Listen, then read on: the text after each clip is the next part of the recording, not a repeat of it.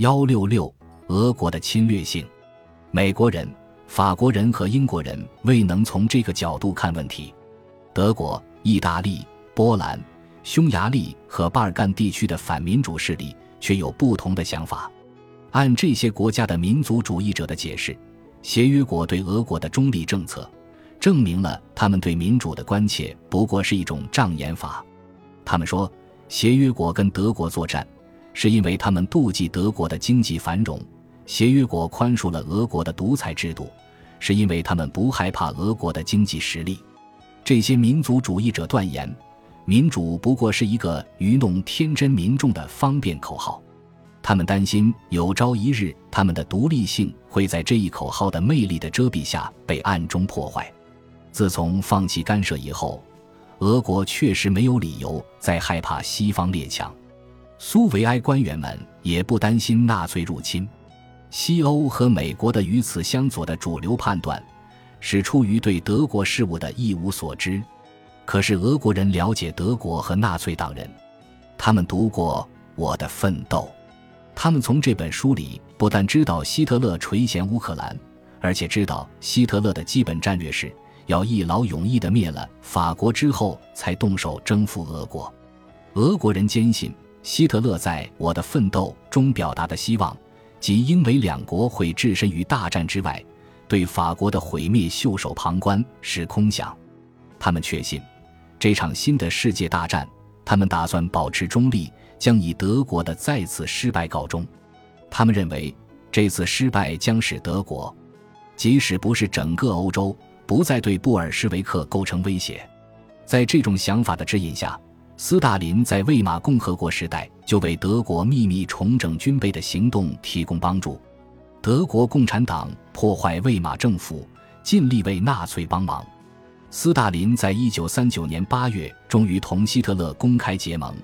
使他能够腾出手来对付西方，斯大林和其他所有人一样，没有料到德国军队会在一九四零年大获全胜。希特勒在一九四一年向俄国发起进攻，因为他坚信不但能拿下法国，也能搞定英国。被日本虎视于背后的美国也没有足够的实力干涉欧洲事务。一九一八年哈布斯堡帝国的解体和纳粹在一九四五年的失败。使欧洲的大门向俄国洞开，俄国今天是欧洲大陆唯一的军事强权，但是，俄国人何必要动征服和吞并的念头呢？他们确实不需要这些国家的资源，斯大林也没打算通过这种征服提高他在俄国人民中的声望。他的臣民对军事荣耀不感兴趣，斯大林的侵略政策不是为了安抚老百姓，而是要安抚知识分子。他们认为正统的马克思主义处在危机中，而它是苏维埃力量的基石。这些俄国知识分子的头脑十分狭隘，对马克思教义的修改，即使放弃了辩证唯物主义的基本教诲，只要他奉承他们的俄罗斯沙文主义，他们是会接受这种修改的。他们大肆吹嘘，他们神圣的俄罗斯能够跨过马克思描述的经济演化过程中一个不可避免的阶段。他们是无产阶级和世界革命的先锋队，他们在一个国家首先实现社会主义，为世界各国树立了光辉榜样，他们为此满怀自豪。但是，谁也无法解释为何其他国家最终也没有追随俄国。他们在自己从不离手的马克思恩格斯的著作中发现，马克思主义之父认为英国和法国，甚至德国。才是在文明和资本主义的演进中最先进的国家。这些马克思主义大学校的门徒也许太愚钝，无法理解马克思主义福音书中的哲学和经济学教义。可是他们的愚钝还不至于让他们看不到，马克思认为那些西方国家要比俄国先进的多。于是，这些经济政策和统计学的研修生中的部分人开始怀疑。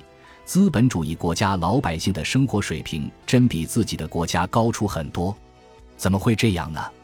为什么各种条件都最为成熟的美国，虽然它在资本主义生产方面最先进，无产阶级在阶级意识的觉醒上反而最落后呢？从这些事实不难推导出必然结论：如果最先进的国家没有采纳共产主义，而是安于过资本主义的日子。如果共产主义只局限于一个马克思视为落后的、没有给人人带来财富的国家，那么共产主义是落后国家的特点，它会导致普遍贫困。这种解释不就很可能是正确的吗？俄国的爱国者难道不该为自己的国家信奉这种制度而感到可耻吗？这种思想在一个专制国家是十分危险的，胆敢说出他们的人会被秘密警察无情地干掉。但是，就算不说出来，所有聪明的人对此心照不宣。